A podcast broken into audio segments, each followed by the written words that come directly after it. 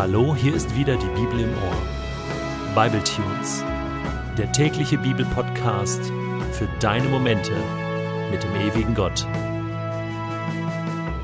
Der heutige Bibletune steht in Exodus 4, die Verse 18 bis 23 und wird gelesen aus der Hoffnung für alle. Mose ging zu seinem Schwiegervater Jitro und sagte: Ich möchte gerne zu meinen Verwandten nach Ägypten ziehen, um zu sehen, ob sie noch leben. Jitro antwortete: Geh nur, ich wünsche dir alles Gute. Noch während Mose in Midian war, sagte der Herr: Du kannst jetzt ohne Gefahr nach Ägypten zurückkehren, denn inzwischen sind alle gestorben, die dich töten wollten. Mose ließ seine Frau und die Söhne auf einen Esel steigen und machte sich auf den Weg zurück nach Ägypten. Den Stab Gottes nahm er mit. Der Herr sprach zu ihm, Wenn du in Ägypten bist, dann sollst du alle Zeichen vor dem Pharao tun, zu denen ich dich bevollmächtigt habe. Aber ich werde dafür sorgen, dass der Pharao unnachgiebig bleibt und mein Volk nicht ziehen lässt. Dann sollst du ihm ausrichten, so spricht der Herr. Das Volk Israel ist mein erstgeborener Sohn. Ich befehle dir, lass meinen Sohn ziehen, denn er soll mir dienen. Weigerst du dich, werde ich deinen ältesten Sohn töten. Ich freue mich so richtig auf den heutigen Text, denn ich weiß, da gibt es so ein knackiges Thema drin, wo ich oft nachgefragt werde, wenn ich unterwegs bin, in Bibelkursen und so weiter. Auch per E-Mail habt ihr mich schon angefragt, Detlef, wie ist das zu verstehen? Gott verhärtet hier das Herz von Pharao, der kann doch gar nichts dafür, der arme Junge, und äh, Gott missbraucht sozusagen den Pharao und ähm, sorgt dafür, dass er unnachgiebig bleibt. Das ist unfair und das ist ungerecht.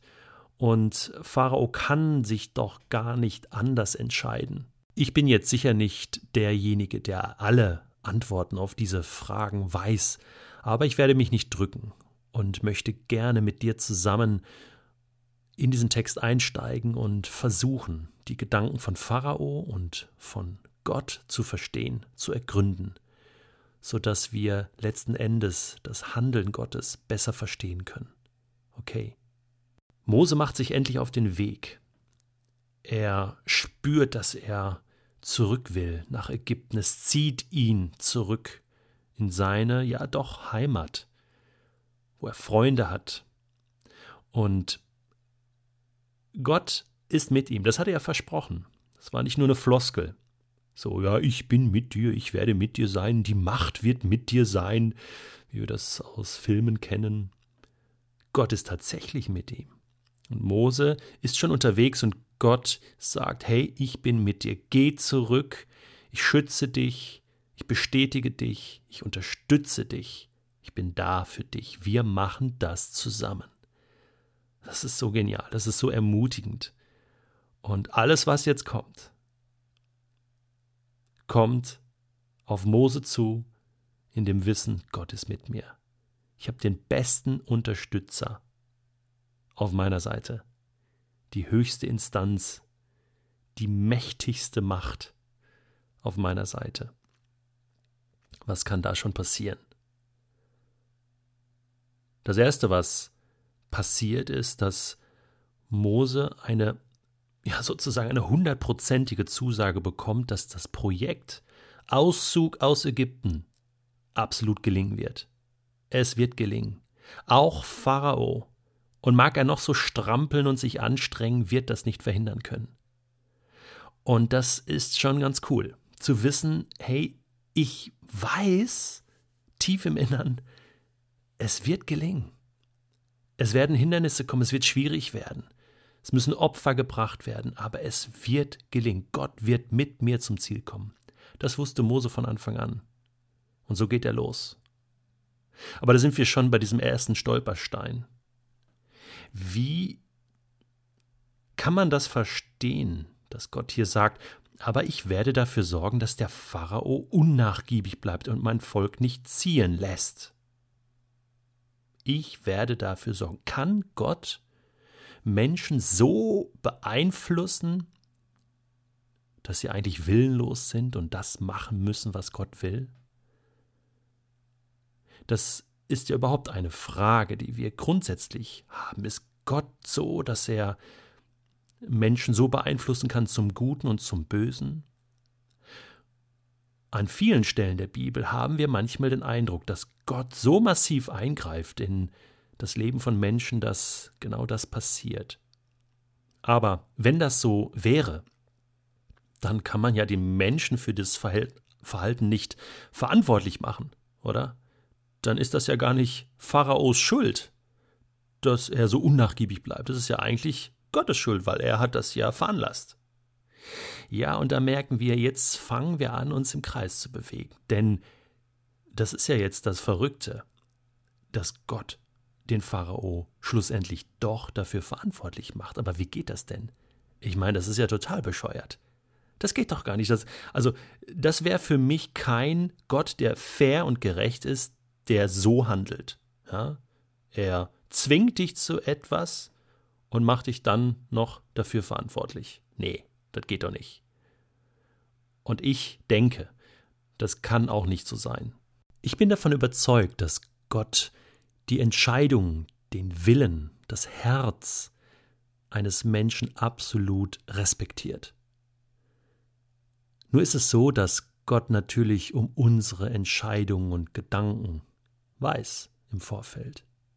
Im ganzen Verlauf des Buches Exodus sehen wir, dass Pharao ständig hin und her gerissen ist, dass er mal so entscheidet, mal anders entscheidet, mal für das Volk, mal gegen das Volk, mal mit Mose, mal gegen Mose, mal für Gott, mal gegen Gott. Ein ständiges Hin und Her. Das ist gar nicht so fest gemeißelt. Und dann wird aber irgendwann ziemlich klar, dass Pharao das Volk eigentlich nicht ziehen lassen will. Er macht zu. Er verschließt sich diesem Gedanken immer mehr, sichtbar. Und dann greift Gott ein und versiegelt sozusagen diesen Entschluss des Pharaos und sagt, okay, du denkst, du hast die Macht, diese Entscheidung zu treffen gegen mich und mein Volk, nun zeige ich dir, was ich für Macht habe. Und so entwickelt sich diese Dynamik während der Plagengerichte. Wir können also nicht sagen, Gott ist hier einseitig schuld an der Verhärtung von Pharao, sondern Pharao selbst trifft eine Entscheidung und Gott sorgt dafür, dass Pharao die Konsequenzen dieser Entscheidung deutlich zu spüren bekommt. Hm, was machen wir jetzt damit?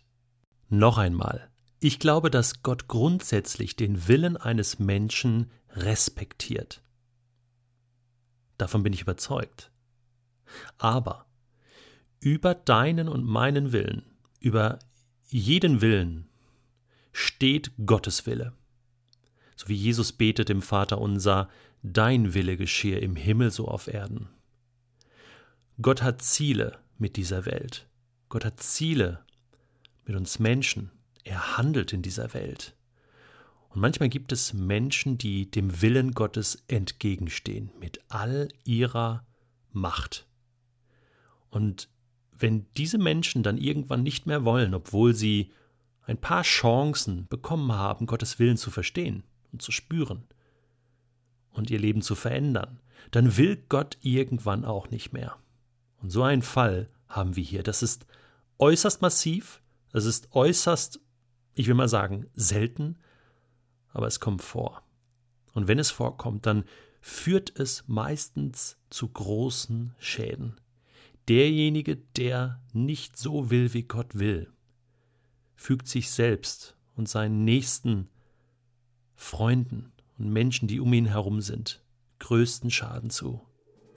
Denn eins ist klar, es gibt Ziele in dieser Welt, die Gott erreichen will und da wird kein Machthaber, kein Politiker, egal wer es ist, Gott aufhalten können. Und so ist die Frage an dich und an mich, ist uns der Wille Gottes wichtig? Ist dir der Wille von Gott wichtig? Oder stehst du in bestimmten Punkten deines Lebens dem Willen Gottes im Weg? Kann Gott gar nicht durch dich handeln, sondern muss an dir vorbei handeln oder muss dich aus dem Weg räumen dafür? Das sind grundlegende Fragen, die Exodus dir und mir stellt.